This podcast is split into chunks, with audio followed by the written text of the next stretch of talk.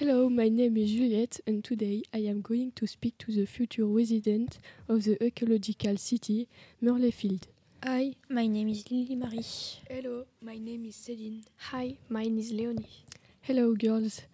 How do you move around ci- your city, Céline? In our city, gas cars are not allowed, so we have been think- thinking about a greener mode of transportation. We travel with electric bike and electric child scooter who produce their own electricity thanks to solar panel of the buggy racks. Thank you. Leonie, how green is your, is your city? Our city is environmentally friendly because our building have green walls and terrace roof with garden and vegetable garden where the inhabitants of the building can come and grow and pick the plantation. In addition, many parks are so present so that residents can walk and play sport for a good health. Thank you.